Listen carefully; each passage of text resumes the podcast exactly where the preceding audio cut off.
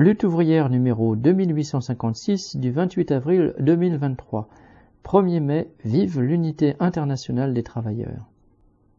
Rubrique éditoriale. Le 1er mai, manifestons pour nos retraites, nos salaires et l'unité des travailleurs contre le nationalisme et la xénophobie. Alors que le combat contre la retraite à 64 ans n'est pas terminé, le gouvernement allume un contre-feu sur l'immigration pour diviser le monde du travail. Mayotte, le 101e département français situé dans l'océan Indien, est au cœur de cette campagne anti-immigrés. Darmanin vient d'y lancer l'opération de police Wambushu qui se veut spectaculaire. Il a déployé 1800 policiers et gendarmes, des CRS, des membres du RAID et du GIGN, des magistrats et installé un centre de rétention provisoire. L'objectif est de démanteler les bidonvilles habités par les immigrés en situation irrégulière et d'en expulser 10 000 essentiellement vers les Comores.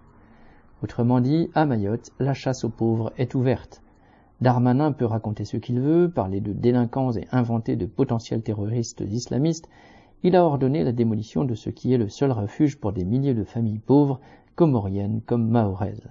Ce sont des pauvres, avec ou sans papier, qu'il va faire arrêter et peut-être expulser. Ce sont des familles pauvres qu'il va séparer et déchirer. À Mayotte, les hôpitaux, les écoles et toutes les infrastructures sont sous-dimensionnés pour une population croissante qui vit à plus de 70% sous le seuil de pauvreté. Une partie de la jeunesse est la proie des bandes armées violentes vivant du racket et du vol. Mais le responsable de cette situation invivable est d'abord pour les pauvres de Mayotte, toutes origines confondues, est l'État français qui ne met pas les moyens pour juguler cette pauvreté.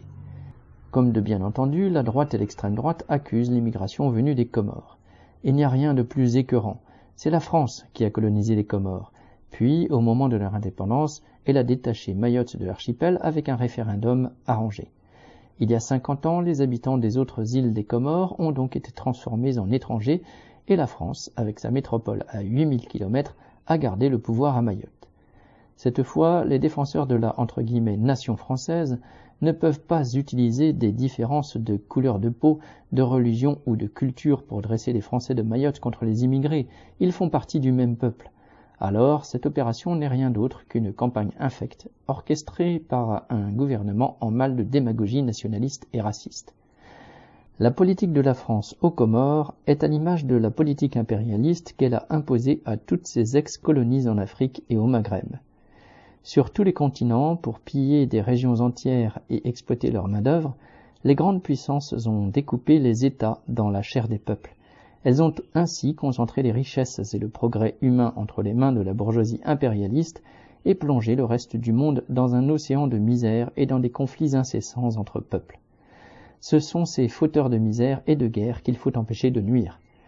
Nos dirigeants et nos exploiteurs nous mettent en concurrence entre travailleurs, entre femmes et hommes, entre nationaux et immigrés.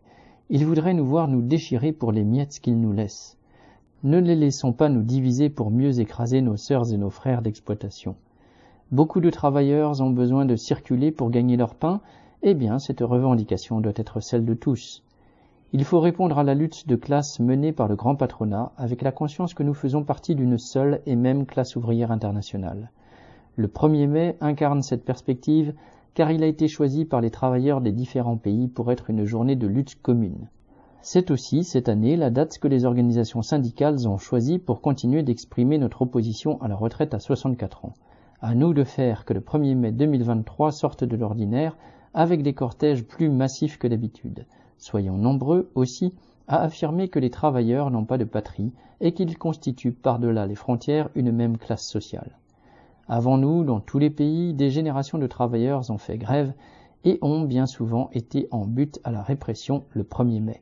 Ils se sont battus pour les revendications ouvrières, mais aussi contre le capitalisme, sa mise en concurrence des peuples, ses ravages sur la planète, son nationalisme, ses guerres.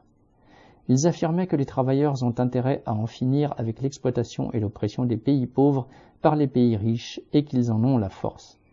Ils affirmaient la nécessité de la révolution sociale à l'échelle internationale. Montrons que cette perspective est toujours vivante. Bulletin d'entreprise du 25 avril 2023, Nathalie Artaud.